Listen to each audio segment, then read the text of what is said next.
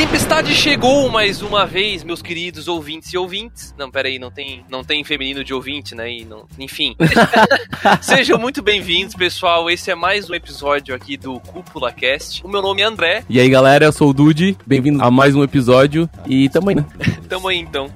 É, hoje o episódio vai ser só eu e o Dude mesmo, né? Os outros membros não irão participar, mas não tem problema. Aqui a nossa conversa vai ser uma conversa mais leve ou talvez até um pouco pesada agressiva. e polêmica e agressiva. Será? Não sei. Amistosa em alguns pontos, né? Vamos concordar. Amistosa em alguns pontos, talvez, né? Sobre o que, que a gente vai falar, Dude? Isekai, o mal do século. O mal do século, cara. Depressão é o caralho, né? Mano? A América em si já tá, acho que um pouco cheia já de se Isekai, né?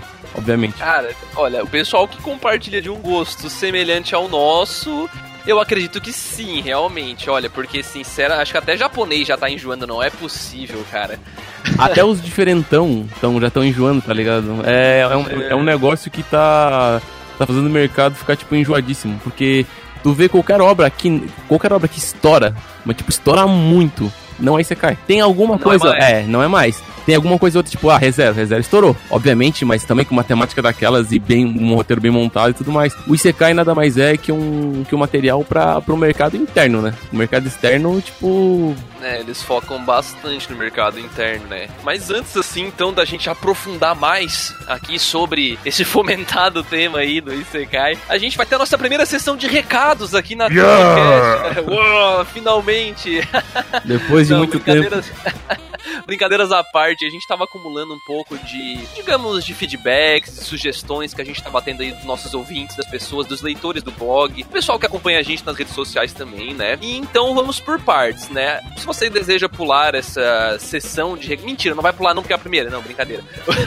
Depois o Dude vai indicar ah, a primeira, a primeira é ele tem que escutar, né? A primeira tem que escutar, né? A primeira tem que escutar, né? você, de você quer fazer parte disso. Senão o podcast vai ter 20 minutos de duração, não, mentira, não é tão longo assim os e-mails. Mas de qualquer jeito, quem quiser pular vai para. 9 minutos e 33 mundos alternativos. Começando então, né, vamos comentar um pouco sobre os e-mails que a gente recebeu aí. A gente recebeu algumas sugestões, a gente não vai trazê-las por enquanto aqui, mas a gente já está recebendo, então a gente adoraria que você que está ouvindo isso, que tem vontade de passar alguma coisa pra gente, dar alguma sugestão, algum feedback, sugerir um tema, algum tema para artigo, algum tema para cast, cara, manda pra gente. A gente vai adorar poder trocar essa ideia com vocês, né, Dude? Uhum, exatamente. A gente vai responder todos os e-mails possíveis e, obviamente, a gente vai não atender a todos os temas, mas a gente vai considerar bastante, né? Até porque a gente tem um repertório bem grande de temas, né? A gente tem tema pro ano inteiro, basicamente. É verdade, a gente já deixou meio que pré-organizado assim, mas de qualquer jeito, nunca é demais. É uhum. só mandar. Por favor, podem mandar, tá? Tá, mas André, e se eu quiser mandar um um, tema, como é que eu faço, cara? Conta pra mim. É muito fácil, Dude. Tu vai fazer, abrir teu e-mail, tu vai digitar assim, ó, contato arroba cúpulatrovão.com.br e tu vai escrever o que tu quiser pra gente, tá? Qualquer coisa. Inclusive, a gente recebeu aí, né, recentemente, na verdade, o primeiro contato dela com a gente foi pelo Facebook. Mas depois ela entrou em contato com a gente pelo e-mail. E eu tô falando aqui, cara, da Jennifer Maurer. Eu acho que pronuncia teu nome assim, tá, Jennifer? Parece Jennifer. perdão se eu errei. O nome dela é o quê? Mas o que... é... tô zoando, tô zoando. É, espero que ela goste de sertanejo e depois Mas de qualquer jeito. Desculpa, Jennifer. É... ela enviou pra gente aí, então, né? Ela fez um pedido pra gente estar tá conhecendo uma obra. A Jennifer é uma autora, uma autora de light novel. Sim, ela é uma autora de light novel brasileira, 100% brasileira, a obra e ela, né? Ela criou aí, então, uma obra chamada Ryota essa obra, né? O que, que é essa obra? Bom, a sinopse basicamente trata sobre o que, né? Eu vou ler para vocês aqui. Durante uma guerra que poderia destruir a humanidade, um homem sacrificou-se para trazer a paz para as cinco terras, terra com T maiúsculo. Por fim, elas entram em trégua, essas terras. Duas décadas depois, muitas pessoas desistiram do cargo de ser um fighter. Se você ler a história, você sabe o que é um fighter. Para ter uma vida comum, sem precisarem temer a morte em batalha. Ryota Haruke, não sei se é Haruke ou Haruki, é uma garota que desejava ser fighter ela admirava o grande herói, King Zarbarak, e era seu sonho ser tão legal quanto ele. Um dia ela perde a luta contra Zero Furoto, um velho amigo, e é ajudada por Sasaki, um fighter do nível Elite. Com a ajuda do Sasaki, ela vai ter a oportunidade de receber o cargo que ela sempre desejou. Entretanto, a Ariota precisa provar que ela tá preparada para ocupar esse cargo. Então, basicamente, essa é a sinopse aí do, da light novel escrita aí pela Jennifer, né? Ela enviou aqui pra cúpula, é, digamos, um... Não foi uma sample, foi literalmente ela enviou pra gente. A gente gostaria de te agradecer também, tá, Jennifer? por ter enviado isso pra gente, ter confiado no nosso trabalho para tá aí divulgando pra ti esse teu material, tá? A gente já leu, eu pelo menos já li, eu não sei quanto aos outros membros aí da cúpula, mas eu li um pouco. tu conseguiu ler também um pouco, Dude? Uhum, consegui ler um pouco. Ah, show de bola. Acho bem interessante também a gente ver que eu não tinha uma noção que, que existiam pessoas que escreviam assiduamente assim. Eu, eu, eu sabia que tinha gente que era simpatizante com esse tipo de coisa, mas não que escrevia assiduamente, assim, com esse nível de dedicação que a Jennifer colocou em cima do material dela. É, pois bem é. legal. Não me surpreendeu, porque na verdade eu confesso que eu já fui em alguns eventos de anime, eu já vi o pessoal divulgando trabalho 100% brasileiro Uhum. e baseado em obras japonesas, né? É, E- tem o LED, Sim, que é bem conhecido. Tem muitos aí que são bem conhecidos e muitos ótimos também, né? E ela entrou em contato com a gente, me deixou muito feliz. Então, Jennifer, muito obrigado aí. É, eu vou deixar no link aqui do, do podcast os links de acesso e a descrição, a sinopse do Ryota, tá? Para quem tiver mais interesse, a gente vai deixar a página linkada aqui também. A gente tem um plano de fazer um artigo assim tal com a Jennifer mais pra frente, mas por enquanto a gente vai dar esse recado aí em nome dela e por questão de ela ter confiado na gente pra estar divulgando aí o trabalho dela. Muito obrigado, Jennifer. Valeu, Jennifer. Manda mais. Falando nisso, abrindo essa janela já, inclusive, né? Você que também, a gente já bateu na tecla antes do e-mail. Cara, se você também tem seu trabalho original, não precisa ser algo tão profissional quanto o que a Jennifer fez, porque a Jennifer teve em contato com editora tal. Realmente, é um trampo profissional dela ali, né? Mas se você tem um trampo mais puxado pro amador também, não tem problema. Você pode enviar pra gente e vamos conversar, vamos trocar essa ideia, porque aqui na cúpula a gente pretende também abrir essa chance para todo mundo que gosta e gosta de produzir conteúdo, né? Desse âmbito que a gente gosta tanto, de light novel, de mangá, de anime. Se você gosta do nosso trabalho e tá curtindo o portal CúpulaCast, você pode também nos seguir no Instagram e no Twitter. A gente tá em todas as mídias, na verdade, né? Se você procurar, você realmente vai achar. Mas, Dude, o Instagram, né, pra gente, a gente vai pedir um carinho especial de você, ouvinte, né? Ou você, ouvinte, Yeah. que tem amigos que conhecem a cúpula, porém não conhecem o podcast. Siga a nossa página no Instagram. Por quê, Dude? Por que, que é tão importante pra gente essa seguida? A gente cuida a nossa página no Instagram com um carinho e um cuidado imenso. Então, se você entra lá, você vai perceber o tamanho do cuidado que a gente tem com o nosso Instagram. É o xodózinho mesmo, né? E também, além disso, um dos focos aqui é porque a gente tem noção de que hoje em dia a maior parte do público é mobile. E no Instagram, se você gosta de acessar os nossos artigos e tal, porém acha um saco, você tá no Instagram, tem que fechar o Instagram, abrir o navegador e acessar a cúpula, cara, a gente tem uma solução, mas tu tem que ajudar a gente com essa solução. A gente tem que chegar em 10 mil seguidores no Instagram.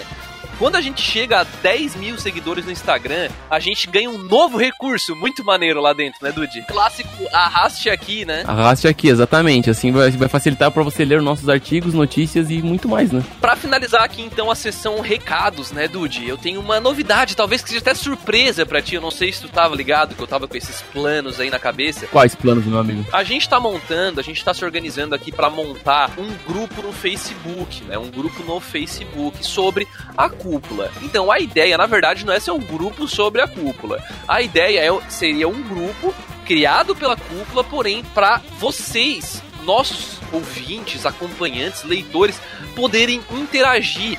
Né? Sempre com devido respeito para com as obras, porque é a nossa proposta aqui dentro, né? Curte Facebook, usa Facebook, enfim. Convido você a participar do nosso grupo e interagir lá com o pessoal. Eu tenho certeza que vai ser muito legal.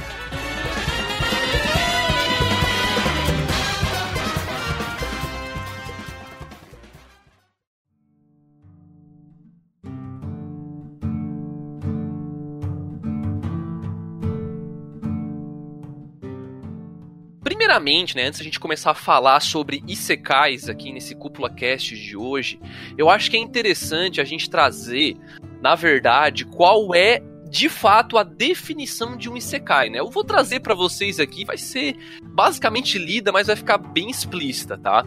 Um isekai, né, ele é escrito com uns kanji louco ali que você já se você quiser você vê no Google aí, mas basicamente ele é um subgênero de light novels, mangás, animes e jogos eletrônicos, né? Ele sempre vai ter fantasia, quase sempre, pelo menos, e ele geralmente está caracterizado, é, 99% aí, e ele geralmente é caracterizado por um protagonista que é uma pessoa, costuma ser uma pessoa normal, né? Geralmente é um habitante normal do planeta Terra, e ele é transportado, ou ele é preso, ou ele é invocado no universo paralelo. Esse universo paralelo já é um lugar conhecido, né? Tipo, às vezes é um jogo que ele já conhecia na Terra, ou então é um mundo completamente desconhecido para ele desbravar várias novas aventuras, digamos assim, né? O conceito, ele se origina de obras de rom como o romance da Alice no País das Maravilhas, lá de 1865, exatamente, é. Alice no País das Maravilhas pode ser considerado um isekai. Ah, se tu parar pra pensar, Harry Potter, Jogos Vorazes... É, é, não deixa Ele transporta o, o, protagonista para um local onde vai ter ação, aventura e tudo mais, né? Isso, é, realmente. Talvez, tá? Talvez eu acho que os Jogos Vorazes não se encaixa tão. Mas o Harry Potter, na minha opinião, é muito. Porque tem aquela história lá do beco uhum. que eles têm que atravessar lá no, uhum. com um carrinho. A cena clássica, né? Deles entrando pela parede lá na sim, estação sim. de. Lá três quartos. É, lá. exatamente. E eles passam lá. Aquilo lá não deixa de ser um mundo paralelo, né? Enfim. Então dá para dizer que é sim. Como a gente vai pretender aqui levar isso pra frente, né? Eu acho que a grande pergunta aqui, né, seria então Dude, diz uns tipos de Sekai pra mim aí, cara, porque hoje em dia já tem muitos, né? Cara, tu quer que eu puxe a lista quilométrica aqui ou tu quer que eu fale apenas os, os, os bons, assim? É, vamos tentar deixar o pessoal bem bem, digamos. Cara, é que na verdade existe alguns tipos meio. É tão clichê e genérico já e Sekai que, cara, não tem como fugir muito de, dos clássicos aqui, né? Não... Ah, a gente pode falar que ah, tem ReZero, Konosuba, tem uma Osama, tem o Gringar, tem Overlord, tem vários, vários é, tipos de Sekai, né? Mas Sekai, na minha opinião, a gente tava até conversando antes do cast começar, essa narrativa, esse, esse tipo de coisa que acontece de pegar um personagem e levar ele para outro mundo é basicamente para fazer o espectador se sentir no local do protagonista, tá ligado? É, é, eu, eu acho que para mim é, é, o único motivo disso acontecer. Porque se tu pegar qualquer obra, André, pega qualquer Isekai e tira a parte que o cara sai do Japão e vai para outro mundo. Ah, não, realmente. Vira um anime normal, né? Eu acho que, inclusive, né, quando a gente entrar aqui nos maus exemplos de Isekai, vai ter isso no cast, preparem-se. Mas eu acredito que eu.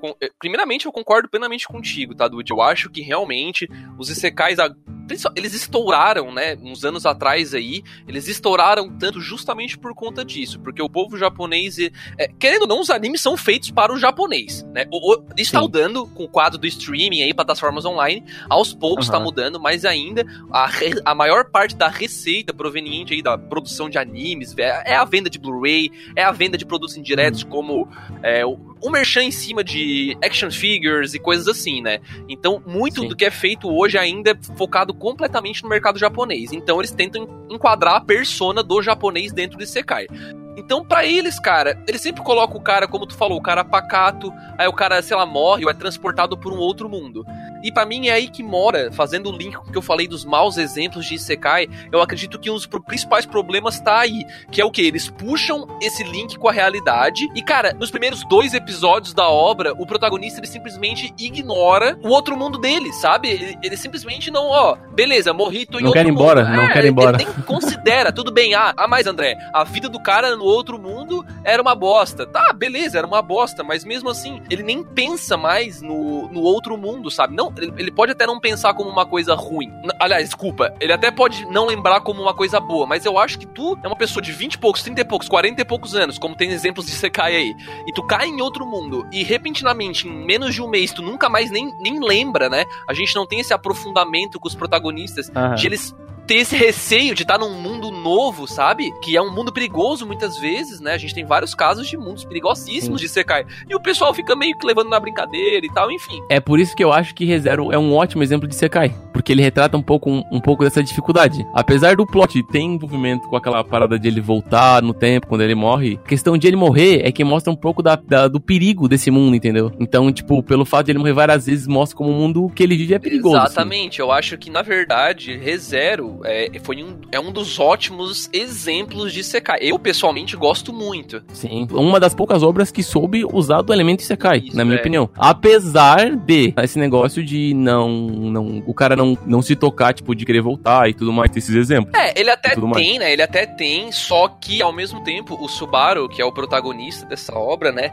Ele mostra esse- essa tentativa de se envolver com o mundo novo dele e tal. Só que, pra Uhum. mim, é tão bem trabalhado lá dentro a questão do mundo em si. E o próprio personagem ele é desconstruído e ele depois ele é reconstruído. Os caras quebram o personagem Aham, no meio aham. durante o anime, né? E depois eles Não é um voltam. protagonista seco, né? Exatamente, eles. Então, eles trabalham bem, né? Então, tudo bem, ah, beleza, ele esquece, isso pode ser um ponto negativo, ok, beleza. Só que ele trabalha muito bem dentro do, do próprio. do que ele propõe, né? Ele trabalha muito bem a questão de romance, questão de ação e tal. A única coisa do, do ReZero pra mim é que mais ao final, assim, eu não sei como isso vai continuar daqui pra frente, né? Mas mais pro final do anime, assim, eu acho que ficou um pouco banalizado essa questão do poder dele, né? De ficar voltando e tal. Aham. Então, meio que tirava aquela sensação de perigo, né? Então, no começo do anime eu sentia aquela sensação, mesmo sabendo que ele iria voltar, né? Ainda existia Sim, essa sensação, né? Mas se conseguir isso por muito tempo, eu acho que vai banalizar demais. Não sei o que, que tu acha. Foi um elemento narrativo que segurou bastante o começo do anime, mas eu acredito que, bah, tem muitos outros mistérios que acabaram envolvendo ali o final, que acho que pode, tipo, manter o, o nível de interesse numa futura segunda temporada aí, que pelo, pelo jeito vai vir. Mas, cara, realmente o que tu falou, eu concordo que com o tempo aquilo perdeu um pouco a, a- a noção de perigo que, tu, que a gente imaginava que tinha no começo, mas mesmo assim eu não desmereço a obra, ainda tem muitos pontos. Positivos, A né? função do protagonista foi muito Aham. forte, a evolução dele e tudo mais. Outro grande exemplo aqui, né, desses bons exemplos de Sekai, pelo menos, de novo, lembrando, cara, que se tu, tu discorda aí de mim, do Dude, cara, pode ficar à vontade pra abrir a sessão de comentários e xingar a gente quanto tu quiser, tá? Isso aqui é, um- é- é uma conversa entre eu e ele, a gen- é nossas opiniões explícitas aqui. E, poxa, Konosuba, cara, eu acho ótimo. Eu acho Konosuba uma obra de comédia muito bem tra... Inclusive, tá até, num, tá até numa recomendação da cúpula aí de anime de comédia, né? Exatamente. Porque dentro do que ele se propõe, tem toda a história do Sekai. Eu acho que eles até tiram um pouco de sarro daquele. Eu até vi um Sim, anime sim. recentemente, que eu- eu não lembro agora qual foi o anime. Tinha um meme dizendo que o, o carinha do anime tava olhando assim e vinha de longe um caminhão e ele falava: Ó, não, lá vem o caminhão do Isekai. Porque ele sempre começa assim, né? O, o protagonista morrendo atropelado e caindo Aham. caindo no mundo de fantasia.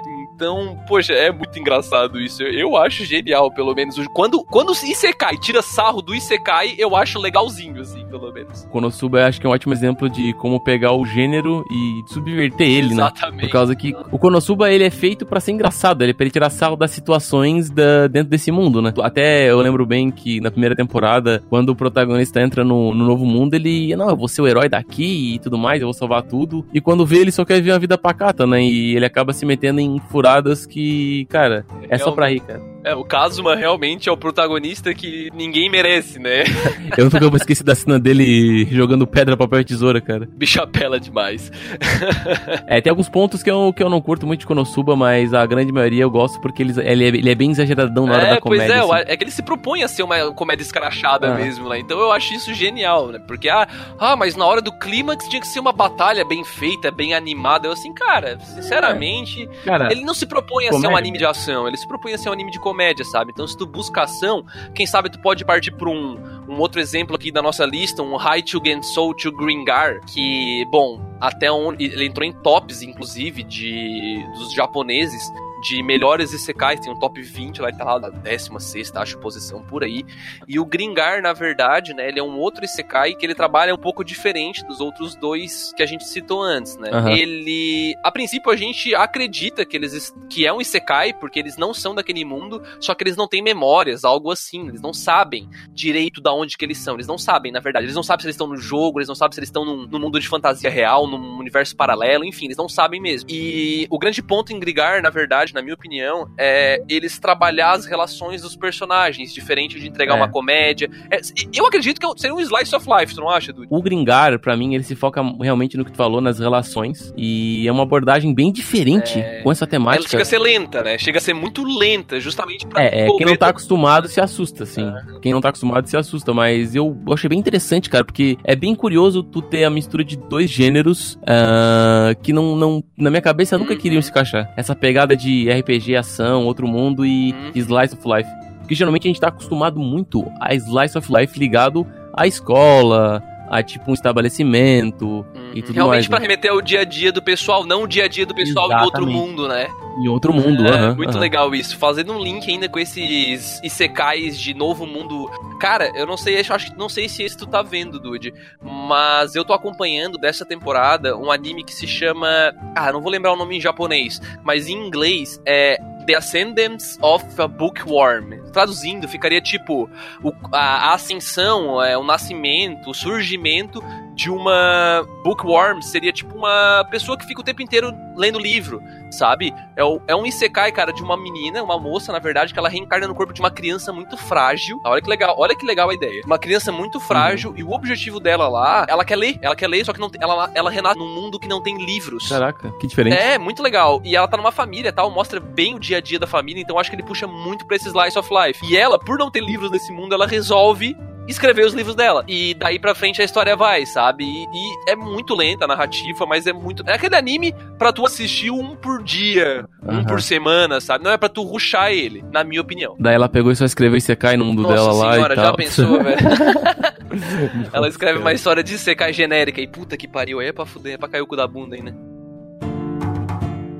Seguindo então, acho que outro bom exemplo, e eu acho que o melhor exemplo de todos, André. Pra mim, acho que entre todos os secais, esse aqui, cara, com certeza superou todas as minhas expectativas e pra mim ele é um dos mais engraçados até, até mais que Konosuba, Hateruku Maosama. Nossa, real, é- nossa. Real, cara. Oh, esse aí, sem dúvida nenhuma, ele pegou o gênero e subverteu de uma tal forma que, cara, é, é inimaginável. Pra cara. quem não conhece Hatarakuma Osama, ele é um isekai inverso. né? eu até acredito que tenham outros animes que fazem isso. Ele não deve, talvez não seja o Ah, precursor. de cabeça, De cabeça não me vem nenhum, consigo realmente, mas eu não quero falar bosta Ah. aqui, então eu não sei. Mas deve ter algum outro anime que inverte também isso. Só que e nesse é engraçado nesse porque ele é de comédia. Então ele traz dois reis demônios para o mundo humano. E eles viram, tipo, eles têm que viver vidas Reis normais. São seis? Não, não, não, é, não, Acho que é só um rei, né? O rei ah, não, demônio. ah, e não, é, seus- são seus lords demônios. É o rei demônio e, os- e o cara, que é o primeiro lá em. Aham. O, Que é parça, o braço direito dele. é, exatamente. Que é o parça Cara, lá. pra vocês terem noção, pra quem não conhece, ele vem pro mundo humano e ele trabalha no McDonald's. Que seria uma representação do McDonald's, assim, porque não, eles não chamam de McDonald's, mas é uma representação evidente do McDonald's. E o objetivo dele não é derrotar ou não sei o que, dominar o mundo, não. O objetivo dele, o objetivo dele é virar gerente daquela loja de McDonald's. Ele acredita que virando gerente é uma. que é uma conquista muito grandiosa Cara, pra é ele, né? genial. Ele pega o gênero e inverte, como tu mesmo falou, ele inverte Sim, completamente a ideia do que como funciona um Isekai, né? Ele quer basicamente conquistar o mundo, começando pela gerência do, do McDonald's. Exatamente, exatamente. E outro bom exemplo que a gente pode trazer aqui de Isekais bem trabalhados e que realmente são diferentes, né? Porque não sei se vocês perceberam, na nossa opinião aqui, né? Pra mim e pro Dude, pelo menos, o Isekai bom, ainda mais hoje em dia que tem uma porrada aí de Isekai, é aquele que traz alguma coisa inovadora. Então, esse aqui não pode deixar de ser citado, né, Dude? Overlord, meu amigo, eu tiro o chapéu porque a primeira temporada tinha achado uma. Cara, eu vou falar aqui, uma baita bosta, sinceramente. Tu achou uma bosta a primeira temporada? Achei uma bosta. Porque a primeira temporada é mais do mesmo do que muitos outros secais de RPG. Que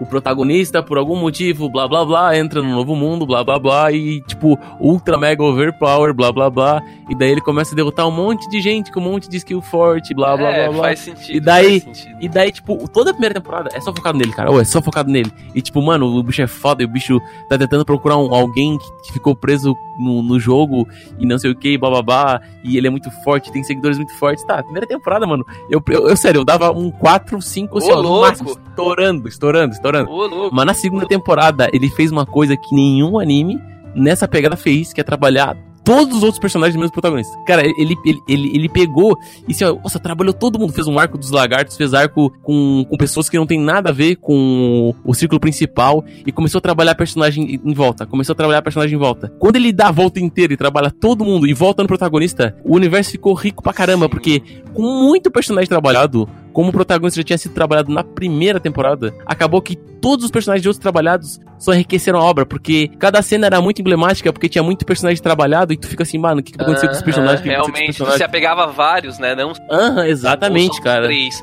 Realmente, o, Overlord, pra, ele me marcou muito, porque pra mim, é, é, de novo, é realmente é impossível a gente conhecer literalmente todos os animes. Então, se a gente tiver enganado, se eu tiver enganado, pode.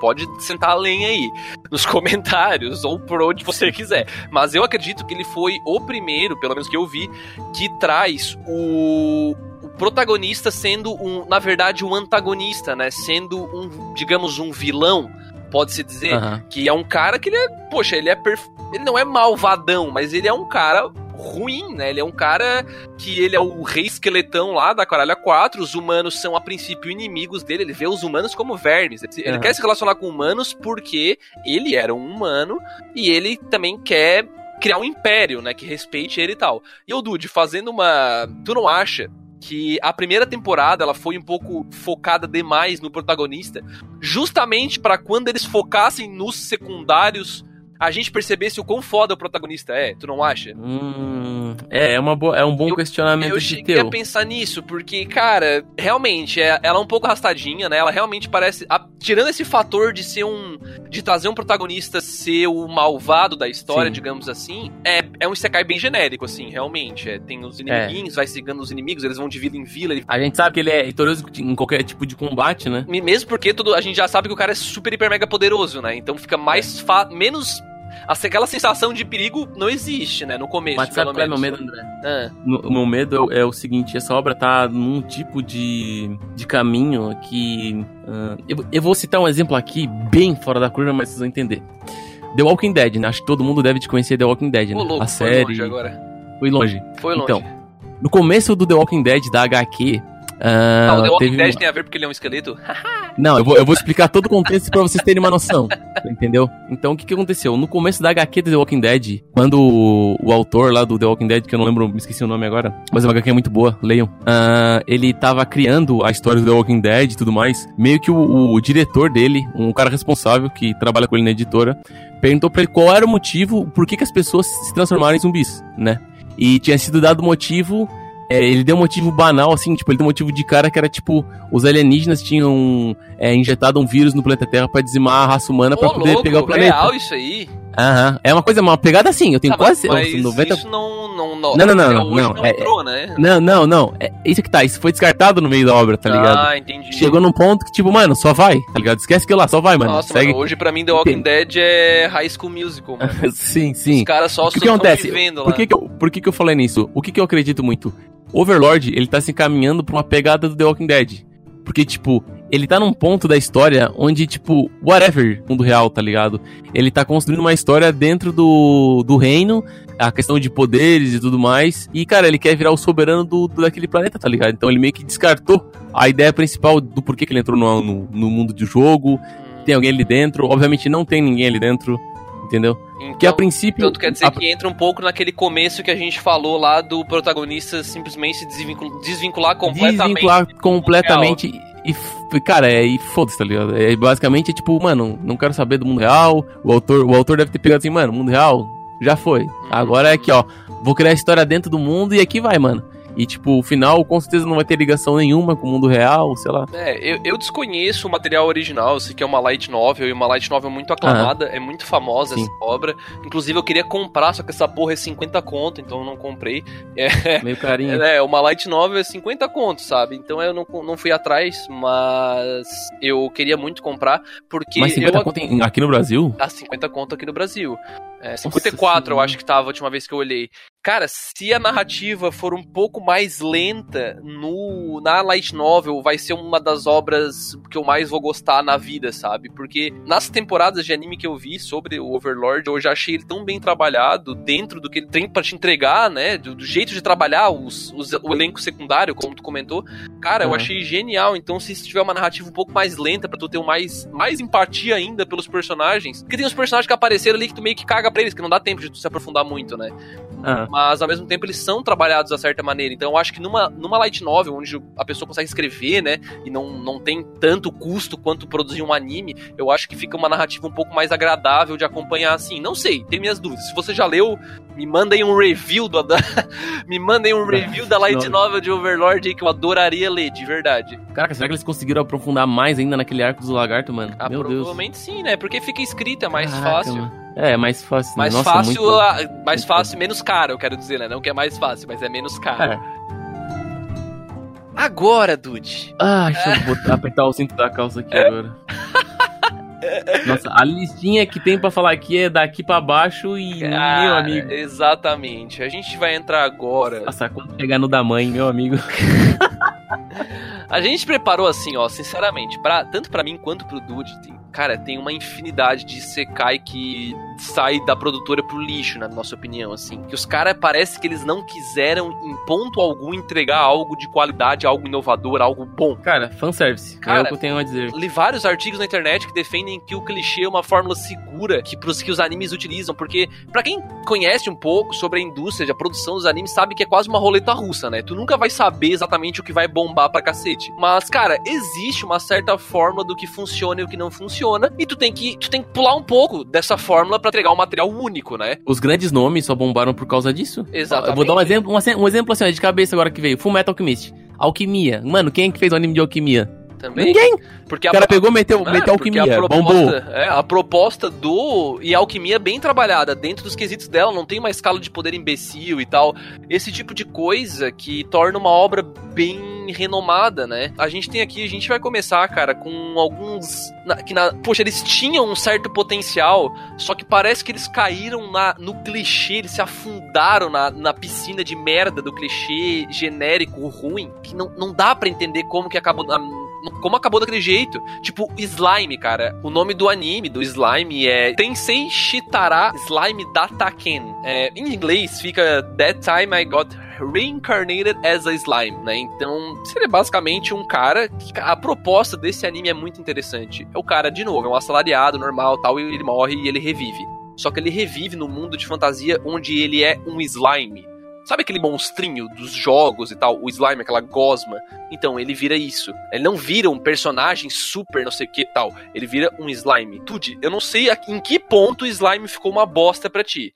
Mas, cara, pra mim, para mim, foi logo após a luta contra aquele líder do exército dos orcs. Na verdade, durante ela. Os porco, o porco, ali no porco durante, é um abraço. Até ali, cara, eu achei muito legal. Eles vão introduzindo outros personagens, vai desenvolvendo o protagonista, desenvolve, desenvolve um pouco rápido até o relacionamento dele com algum, uma, uma moça lá, mas desenvolve, tem uma, uma pegada legalzinha ali, tu vê um possível romance, dá pra dar uma chipada tal, coisa que o pessoal gosta no geral. Só que ele resolve, começa a resolver as problemáticas de um jeito muito muito escroto, assim, ele simplesmente é, resolve, sabe? Tipo, ele engole os bichos e acabou, né? Não, não tem mais perigo, nada mais é uma ameaça começa a entrar uma porrada de fanservice do cacete, assim. Cara, tem uma mulher lá que eu acho que ela tem uns peitos que é, é fisicamente impossível. Não tem porquê, sabe? Ah. Tipo, assim, ó, o Slime começou muito bem. Eu até lembro que quando, quando começou a transmissão do Slime pela Crunchyroll, cara, eu bati palma, mano. Porque que temática, como, como pegaram um gênero. Que plot diferenciado, né, velho? Nossa, muito diferenciado. Porque pensa assim, ó, cara, o cara é um slime o resto do anime. O resto do anime é um slime. E daí a gente começa a ser introduzido no universo e tal. Tem um dragão de tsundere no começo muito engraçado. Sim, cara, muito engraçado. Dragão. Não, não tem como dar errado esse anime, cara. Não tem como. eu ri bastante no primeiro episódio. Isso que o anime não é de comédia, não é de comédia, assim. É um anime realmente pro, era promissor, quesito de história, mundo, desenvolvimento de personagem, poxa, eu achei muito legal. Só porque aí começou a virar bagunça, ele começou a transformar o. o- todo mundo que ganhava um nome fica mais forte nesse anime. pouco mais forte. É uma coisa ilógica, porque basicamente, eu vou, vou falar bem a verdade, basicamente a grande parte queria ver o anime pra ver ele dando um nomezinho pra todo mundo e todo mundo ficando mais forte. O meu problema, cara, assim, ó, a questão de dar um nome eu não achei ruim. Eu achei ruim, sabe o quê? Eu achei ruim todo mundo que fica mais forte fica vira humano, parece. sabe? Aham. Porque, É, é muito, é muito cara, estranho. Os demônios lá, aquele grupo de demônios que vira subordinado deles. Puxa, tão Aham. maneiro o character design deles, os caras são uns demonhão, Sim, assim, sim. pá. Aí, de repente, poxa, eles ganham o nome, todo mundo vira humano, bonitinho e tal. Poxa, E não tem nada a ver porque ele é um Sabe? slime, não é um humano. É, eu, eu achei completamente desnecessário. Tem uns. Inclusive, também tem um arco dos lagartos aqui, né? No, no Slime. É, nem se compara com o arco do Overlord em questão de trabalhamento de personagens secundários e tal. Mas eles também ganham. Eles viram parte deles, ou não lembro se todos eles viram subordinados do Iriru- Irirumu, que é o Slime, o protagonista do, do anime.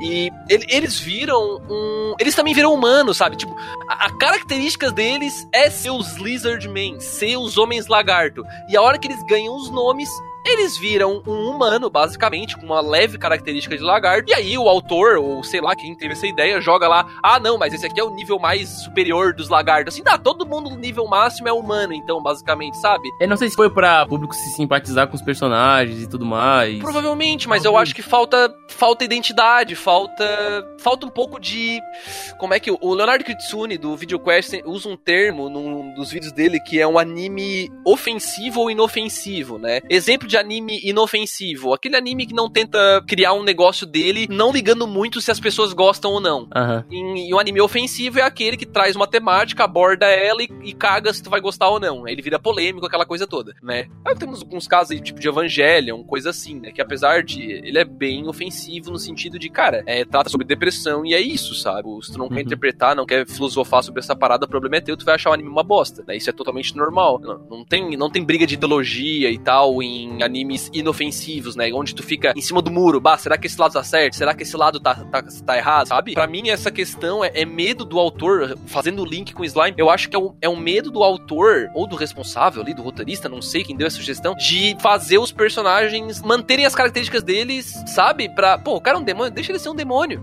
Cara, faz ele agir exatamente como ele age agora, como ele sendo teoricamente um humano. Não precisava transformar ele fisicamente num humano, sabe? Ele desandou bastante depois do arco do- dos porcos lá, né? Que ele basicamente derrotou o porco de uma maneira ridícula. Eu, eu achei ridículo, pelo menos, né? Não Na teve, verdade, tipo, aquela, aquela habilidade dele completamente Deus Ex Machina, né? Tipo, eles introduziram aquela. Assim, ó, não, beleza, todos, todas as problemáticas do anime vão ser resolvidas. Por... Depois que ele derrotou o porco daquele jeito, eu sabia que todas as problemáticas do anime seriam resolvidas daquela forma. E foi feito, foi assim mesmo. É basicamente ele fica mais forte quanto mais inimigos ele luta, né? E ele rouba as habilidades deles também. Aham. E simplesmente porque sim, né? Ele não tem nenhum embate pau a pau. O único embate pau a pau que tem é. É quando introduz o pior personagem do anime, né? É o pior personagem do anime, porque, cara, teve toda aquela parada, tipo, ah, os, os, como é que é? os reis demônios, os demônios que estão muito acima, tipo, de todos, os mais fortes de todos. Quando acaba sendo introduzido esse tipo de personagem, um personagem totalmente sexualizado. Então, cara, acabou. Ali, ali foi, tipo assim, ó, foi, foi o veredito assim, ó. No momento que caiu aquele personagem na, na história, foi tipo assim, ó, acabou o anime pra mim aqui.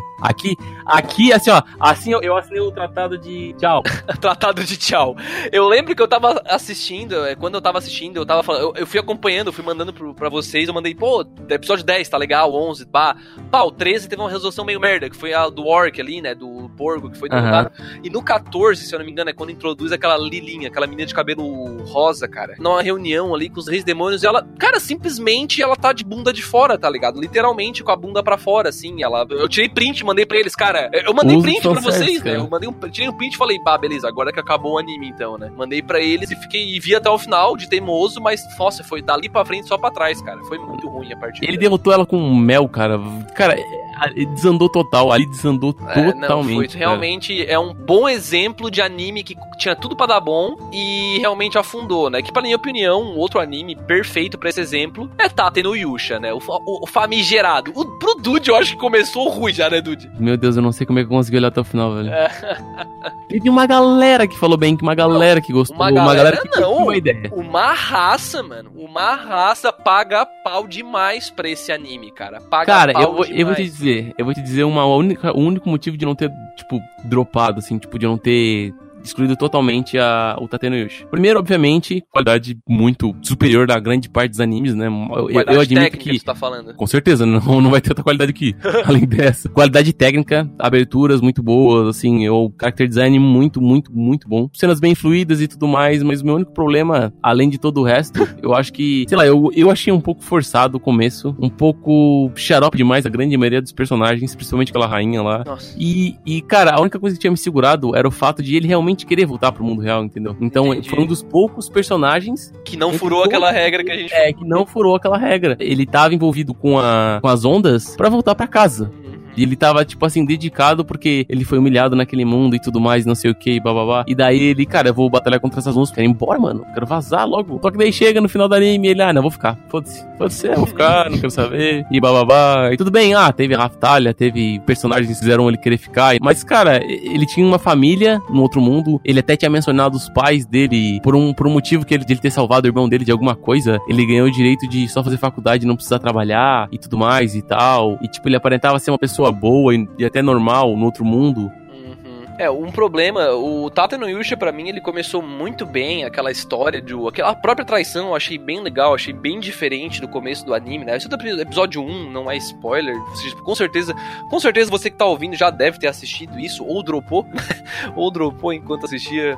É, mas basicamente aquela proposta deles eu achei bem interessante de traição e tal, o desenvolvimento do personagem, movido pela raiva. Ele, ele se desenvolver como mercador e não como lutador, né? Porque ele tinha a porra de um escudo, ele precisava de gente e tal. Uhum. começa a aprimorar alquimia, mercador, faz dinheiro tal, porque não tem ajuda, né, do, dos governantes ali, do, uhum. dos reis e rainhas e tal. Mas, cara, para mim o anime ele se perdeu principalmente na falta de uma, digamos, uma problemática que fazia sentido, porque a primeira metade do anime basicamente é aquela princesa filha da puta fazendo merda em cima dele, a princesa e o rei, uhum. simplesmente por ódio não justificado. Não existia motivo, não existia motivo uhum. para ela fazer tudo que ela fez. E mesmo quando tentam justificar o motivo, é um motivo de merda mais para frente, não faz sentido nenhum, na minha opinião ainda, tá? Aí depois ainda os caras são pegos, na hora de ser punido, ele o próprio protagonista ameniza a, punição dele de uma maneira ridícula.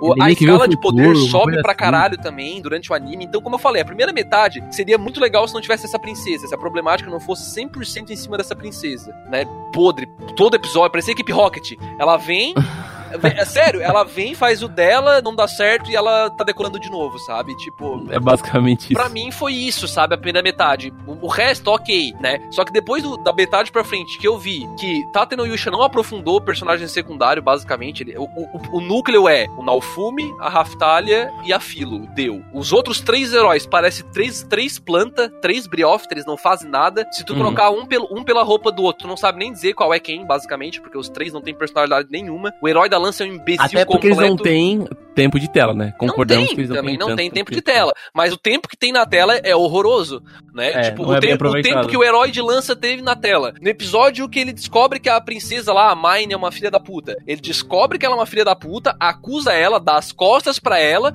e no episódio seguinte, tá lá ele defendendo ela. Ah, cara, pelo amor de Deus, sabe? Nesse episódio eu não dropei, porque eu sabia que. Eu pretendo ainda escrever uma análise sobre esse anime, não. Ainda não tive tempo Por pra fazer isso.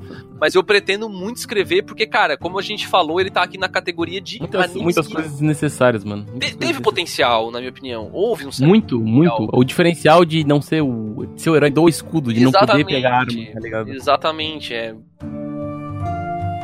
Olha só, André, agora que a gente já passou pela, pela parte mais leve do cast, a gente passou por bons Isekais, medianos Isekais. O que que o diferencia o bom do Isekai ruim, assim, na, na tua opinião? Na minha opinião, bom, na minha opinião, é. cara, é mais ou menos aquele ponto fora da curva que eu falei que o autor precisa procurar, sabe? Eu acho que ele tem que trazer o clichê como mecanismo de, como é que eu posso dizer? Como mecanismo de popularizar a parada, porque uhum. muita gente gosta disso, de Isekai e tal, muita gente queria se ver em outra vida, mas mas uma vida mais aventuresca e tal. Só que eu acho que quando eles ficam só no clichê e não trazem uma abordagem de comédia bem feita, ou então o protagonista ser um vilão na verdade, ou então um trabalho de protagonista onde o protagonista ele não atua pelo caminho que todo mundo acha que ele vai atuar, sabe? É, é. Eu acho que o universo em si pode ser um clichê, pode ser um mundo de jogo, pode ser um mundo fantasioso onde a pessoa foi invocada lá, o cara pode morrer na porra do caminhão do Sekai, não tem problema para mim isso, sabe?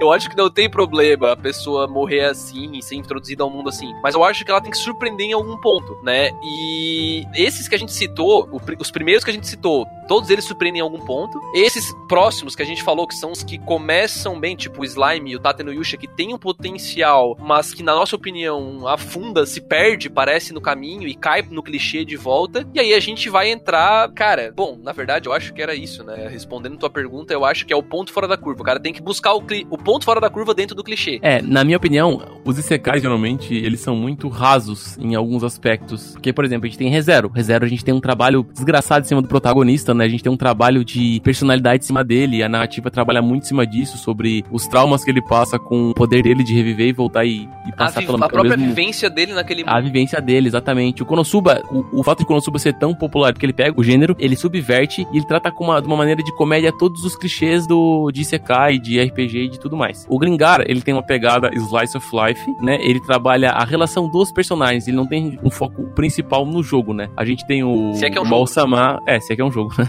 Ou a gente tem o Osama que ele subverte o gênero e, cara, o Mal-Sama não tem o que falar. Ele é bom por ele não ser igual, ele ser o inverso do que aqui. E ele trabalha bem a comédia, né? Ele trabalha bem a comédia. Overlord, ele tem um trabalho aprofundado em cima de personagens de em volta do protagonista, né? Ele abrange mais os personagens da volta, ele abraça e tenta fazer o mundo ficar rico com isso, né? O Slime, ele tem um começo bom, mas ele se desanda, né? Obviamente, né? É, Sword Art Online também, eu acho que também tem essa, essa, essa esquisito, né? Apesar de, de eu gostar muito do começo da primeira temporada. É, mas... e, e pra aqueles que falam que Sword Art Online não é um Isekai, cara, sinceramente, todas as definições que eu encontrei na internet sobre isso não falam que a pessoa tem que morrer para ir pro outro mundo, tá? Não é. tem que morrer porra nenhuma, o cara só tem que estar tá em outro mundo Exatamente. por algum motivo, né? E sim, tá, tá, beleza, mas na verdade ele tá no mundo dele só ah. e a mente dele tá fora. Ah, cara, é um Isekai, sabe? É um Isekai. Na verdade, foi um dos sim. pioneiros, inclusive, na minha opinião. Né? Tá, André, por que, que eu dei esse, essa volta e falei sobre todos, né? Esses aqui agora que nós vamos falar, eles não detêm nenhuma dessas características. Concordo. Entendeu? Nenhuma, nenhuma, nenhuma, nenhuma. Cara, me, cara, se tu me dizer, ó, oh, disse aqui tem tal trabalho sobre tal personagem, cara, impossível, mano. Não tem, não tem, entendeu? É o gênero clichê com trabalhos rasos e focados em fanservice e basicamente uma história onde o protagonista vai chegar e vai sentar espadada e tchau, e um monte de garoto em volta dele e, e deu. É basicamente isso, entendeu? Eu tiro um pouco de ressalva de Sal, porque Sal tem um pouco de trabalho de personagem ali no, no Alicization, que eu gosto muito do, do nosso queridíssimo... Do Eugênio? Do Eugênio lá. pra quem quer escutar mais sobre Sal, tem um podcast da cúpula especificamente só sobre Sword Art Online Alicization, né? Vai ter um link aí no post para você acessar lá e escutar depois desse cast aqui. Entrando agora na zona de perigo desse cast, né? Que é a, zona de bomba atômica aqui. A gente tem, para começo de conversa, é... como é que é o nome desse, desse aqui, André? Ah, cara, sei lá, mano. É, é, o, é o anime do cara que ele traz um. que ele tem a opção de. Ele tá entrando no ICK e ele tem uma opção de trazer uma parada com ele ele escolhe trazer o smartphone. achei, achei, peraí. Ele escolhe trazer o. Olha o nome, não, não. O nome, o nome, o nome. In another world with my smartphone. Vai tomar no cu, velho. Ô, oh, sério, cara. Caraca, que foi o desgraçado que inventou isso, cara? Que desgraça, velho. Ah, Realmente, se eu, fosse, se eu fosse pra outro mundo, eu ia querer levar meu smartphone Não, mesmo. O pior de tudo é que, como o Dude comentou, beleza, tá. Ah, André, mas o, trazer o smartphone é o ponto fora da curva desse anime? Beleza. Oh.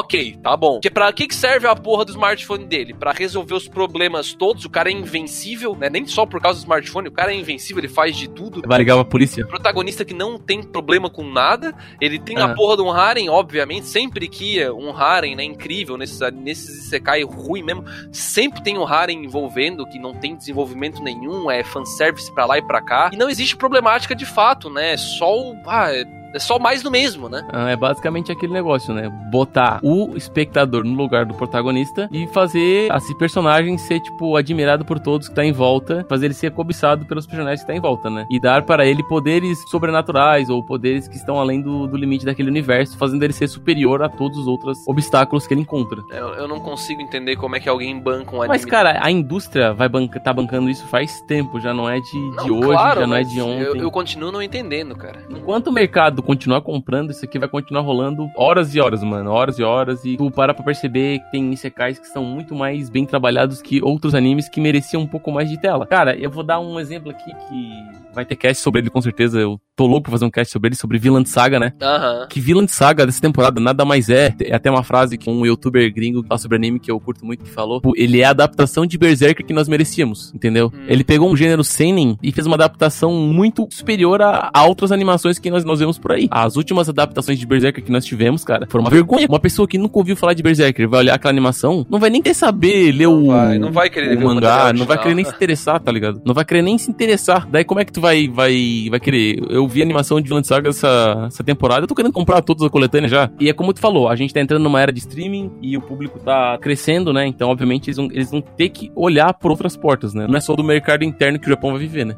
Obviamente. Exatamente, é. Então, onde tu queria chegar basicamente é que não adianta mais só entregar o que o japonês quer ver, né? Exatamente. Basicamente isso. E, cara, o que que japonês tem que querer ver que eu não... com Esse aqui, cara, se eu não entendo como é que as pessoas investem em animes como do smartphone, eu não vou conseguir entender mais ainda. Quer dizer, eu vou entender menos ainda uma pessoa que opta por adaptar um mangá onde o filho é sensualizado com a mãe dele, cara. Eu não... Caralho, cara, esse aí- eu esse aí não foi- vou conseguir, cara. Esse aí foi top of mind, né? É, não, esse aqui, cara, é. Eu achei, eu achei que seria pegada de comédia, subvertendo o gênero, levando a mãe, tá, beleza. Olhei o primeiro episódio, mano, eu bah, Cara, eu assisti o primeiro episódio e eu realmente fiquei confuso porque eu, eu fiquei com a mesma dúvida que tu. Eu não sabia se o anime se tratava de comédia, personagens eram tão mal expressivos e a narrativa era tão ruim que eu não sabia dizer se eles estavam brincando, sendo irônicos, ou se eles realmente estavam sendo sérios, né? Eu não, eu não consegui identificar de verdade. Eu assisti até assisti com a minha namorada e nós dois ficamos perplexos. A gente não sabia o que, que o anime ia propor, né? Aí eu fiquei um tempo sem acompanhar. Cara, eu vi um meme que basicamente era a mãe do cara, do protagonista, meio sem roupa, com um monte de meleca no corpo e ele em cima dela. Tipo, cara, pelo amor Hum. de Deus, cara,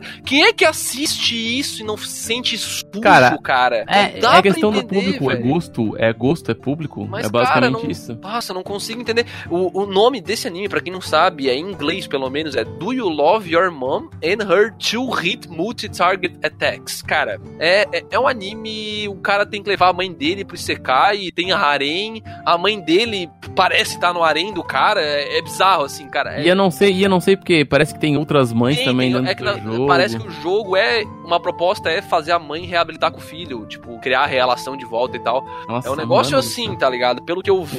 fazer eu- outra eu- coisa, Eu não assisti, eu não assisti, eu me recusei a assistir. Esse nível de fanservice, de punhetagem, velho, pelo amor de Deus, cara, ficar sensualizando filho com mãe, velho. Ah, A grande é- maioria dessa lista aqui é punhetagem pura, né? É, Dog Days, é, no- Dog do- Days- até que do- Não, Dog Days não. Days é só ruim, não é. É.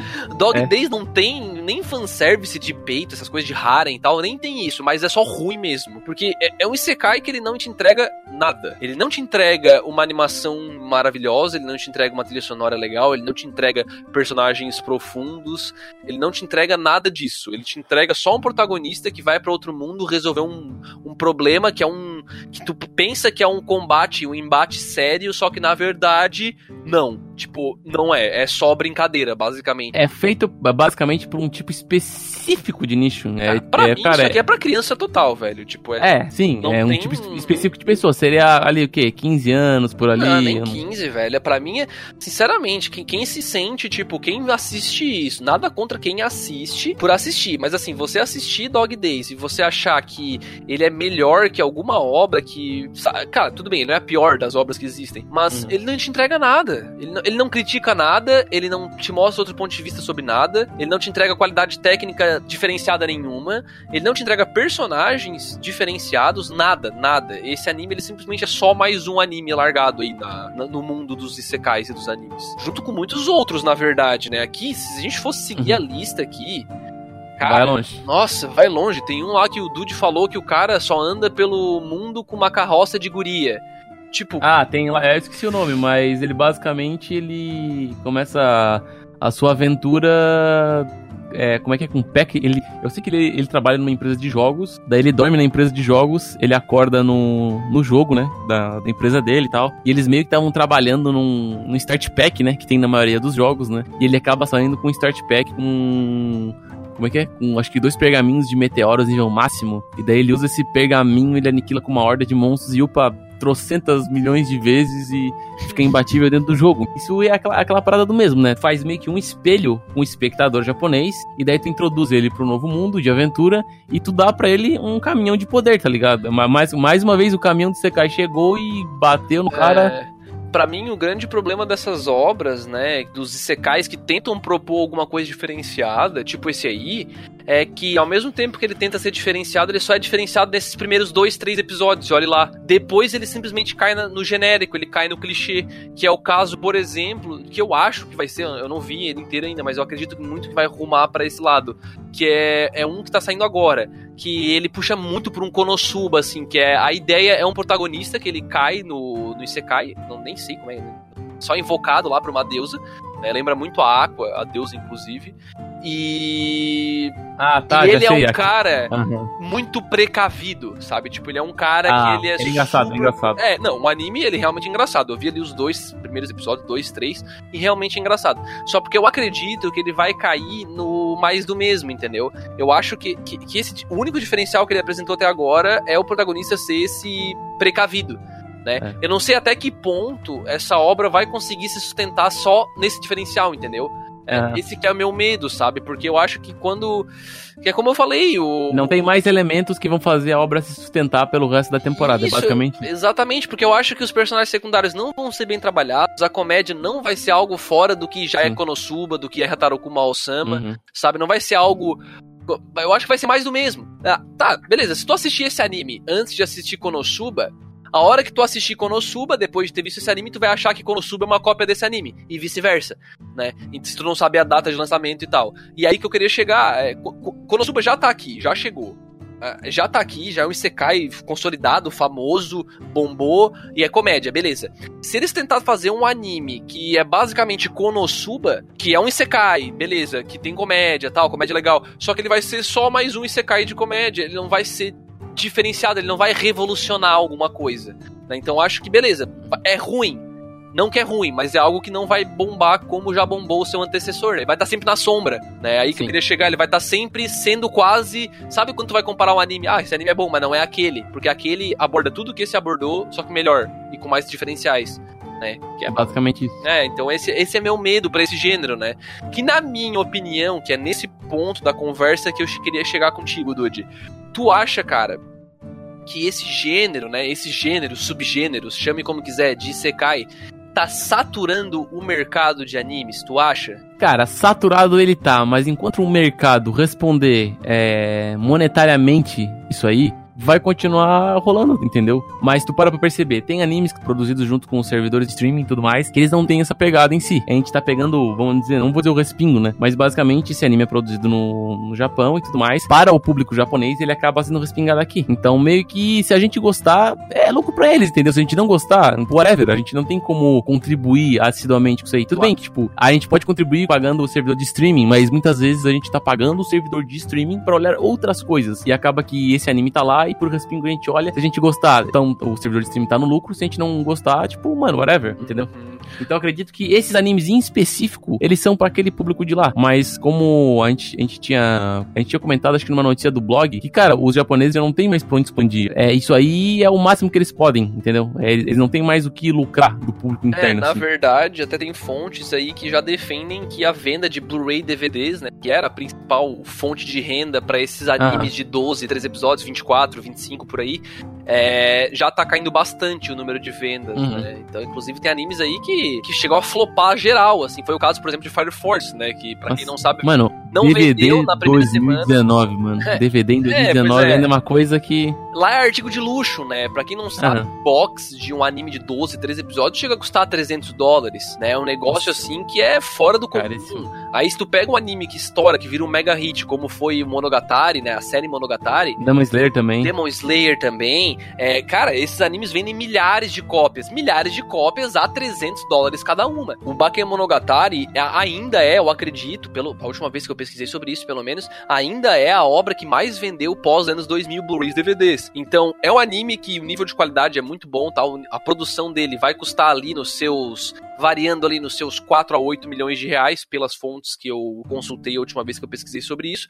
Só porque o retorno que eles têm, porque por isso eu brinquei dizendo que é uma, uma roleta russa, né, no começo aqui do cast. Porque eles meio que, apesar de eles saber o que pode dar sucesso, se eles soubessem de fato, a gente só ia ter sucesso, né? Então eles não sabem. Uhum. Então nunca se sabe o que vai de fato bombar pra cacete. Então, e quando bomba, cara, é um lucro insano que eles têm. Porque produzir Sim. um anime comparado a uma animação da Disney, eu comentei isso no artigo sobre a história dos animes, comparando assim o, a produção. É banana. É banana. Cara, tipo, Frozen custou mil... centenas de milhões de dólares. É, aí vai aquele quesito de valorização do funcionário que o japonês não tem. Né? Entra né? muito esse quesito. Muito. Aí vai outro cast inteiro falando. É, pois é, não vale nem a pena aprofundar aqui, mas onde eu queria é. chegar é, tudo que é feito lá hoje ainda é pra lá, mas tá mudando, né? Tá mudando bastante. Acreditamos, acreditamos.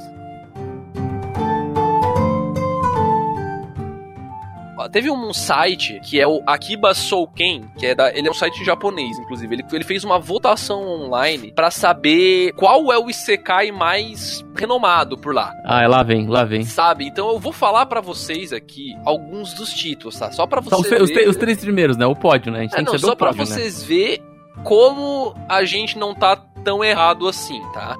É, o primeiro seria Konosuba foi o que mais teve votos. Então esse foi o mais foda para eles, assim, né? Então, poxa, o Dude estava defendendo aqui. Só que no segundo lugar a gente já tem o Slime, né? Que a gente meteu o pau aqui. É promissor, é, porém... Metemos pau, é promissor, porém ele tem aquela... É, na nossa opinião, não rola, sabe? Não é uma parada para estar tá no segundo lugar, na nossa opinião.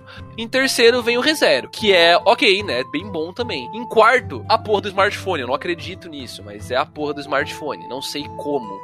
É, é pro público de lá. Isso, isso só mostra como eles estão acertando pro público interno Exatamente. deles. Exatamente. Então... Mas pro público externo eles estão totalmente errados. É, pois é. Na, pelo menos o público externo que tem o nosso tipo de mentalidade, nosso gosto, né? É. Então, tudo bem. Tem muita gente ainda aqui que gosta desse tipo de coisa. E não é que tá errado uhum. gostar.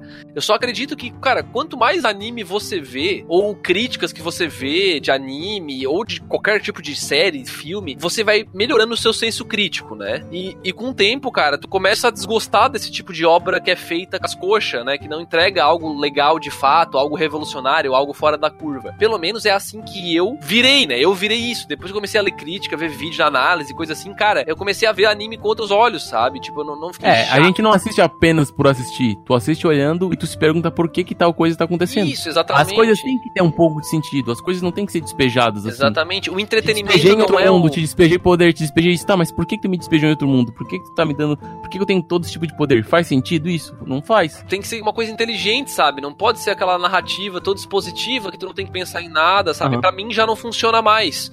É, pra mim, Se tu quer fuzoeira, cara, vai, vai no caminho fuzoeira, tá ligado? A gente compra essa ideia e a gente ri junto. Mas tu vai tentar fazer um paralelo entre os dois e acaba, tipo, fazendo coisas sem sentido, acaba que fica essa nojeirada toda, né?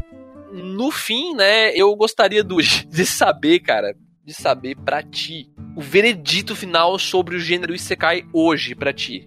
Hoje, Hoje... pra ti, ele é o. Ele, tipo assim, o que eu quero dizer com isso? Ele é bom, ele é ruim, se bem trabalhado, Cara, legal. Ele não é, ele, não é, ele não é um gênero ruim, assim. Ele é meio que um gênero mais local, né? Basicamente assim, né? Ele é usado muito pra, uh, pra atingir o público de lá. Tem até, teve até concursos é, esses últimos anos que proibiram o gênero Isekai. Sim, real, teve, teve, teve Sim, tava tendo tanto é um Isekai.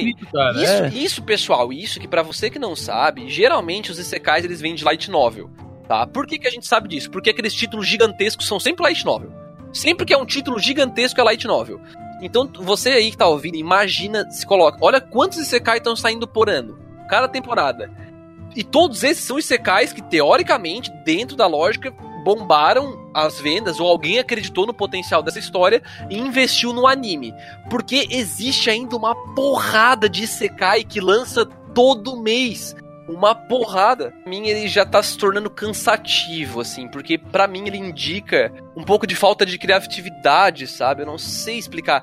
Porque, pensa comigo, né? Se, se a ideia é fazer um Isekai, onde já no primeiro, segundo episódio, o protagonista caga para as convicções dele antigas, né, do mundo anterior, né? Por, qual o sentido de fazer um Isekai? Não, não tem porquê. Cria uma história que já começa nesse mundo. Sabe? Eu, eu, eu, não consigo entender. Cria um protagonista que já vive naquele mundo, Né? Eu, eu entendo que muitas vezes eles usam o Isekai simplesmente com o intuito de quê? De introduzir o protagonista ao mundo e aí eles, têm, eles fazem a narrativa ser expositiva pra caralho pra que a gente, como audiência, consiga entender aquele mundo. Por quê? Porque os personagens que já são daquele mundo têm que explicar pro protagonista como funciona. E a gente, consequentemente, aprende sobre o mundo, né? Eu acho que isso é só uma narrativa falha, uma narrativa preguiçosa. Por quê? Se eu crio um mundo onde o protagonista já vive naquele mundo, eu vou ter que criar elementos narrativos que descrevam aquele mundo de modo que a audiência entenda como aquele universo funciona, sem que alguém fique contando contando, explicando para ti. Que é o caso, por exemplo, de Goblin Slayer. Né? Em Goblin Slayer a gente não tem, não é um Isekai, tá? Não tô falando que é um Isekai. Eu tô falando que é um mundo que poderia muito bem ser um Isekai, só que não é. As pessoas, o jeito como os protagonistas conversam, né, um com o outro, ou uhum. funciona, tu simplesmente pega como tudo funciona. N não é um negócio que fica as pessoas cuspindo, ah, esse aqui é tua espada, ah, se tu uh, clicar ali, tu abre o menu, esse aqui é teu uhum. status, sabe? Não tem alguém te ensinando, tu simplesmente pega e entende como funciona. Então eu acho isso um tipo de narrativa muito mais inteligente. Então, respondendo a pergunta pergunta, né, de secar e ser bom ou ruim, eu acho que ele tá ficando cansado por ser uma solução preguiçosa de roteiro, na minha opinião, né? Então, hoje em dia, né? No começo não. No começo foi algo inovador, pá, bombou, eu achei legal pra caralho. Principalmente. É, porque ele existe, ele existe faz anos, faz anos, faz mas anos, ele começou a ser mais frequente, acho que há uns 5. Faz cinco, tantos anos que, para quem não sabe, tipo, Digimon pode ser considerado um Isekai. É, é El Hazard pode ser considerado um Isekai. Uhum. Própria Alice nos Países das Maravilhas pode ser considerado um Isekai que não é nem anime, né? Enfim, que ela vai para outro mundo e tal. Mas de qualquer jeito, já é, um, já é uma coisa que existe faz tempo, né? Só que não estava tão disseminado e tão cansativo, na minha opinião, né? Agora tu já imaginou se no Fullmetal Alchemist o cara do nada morresse no mundo e fosse transportado pro mundo de alquimia? Eu não, eu não quero nem imaginar, velho.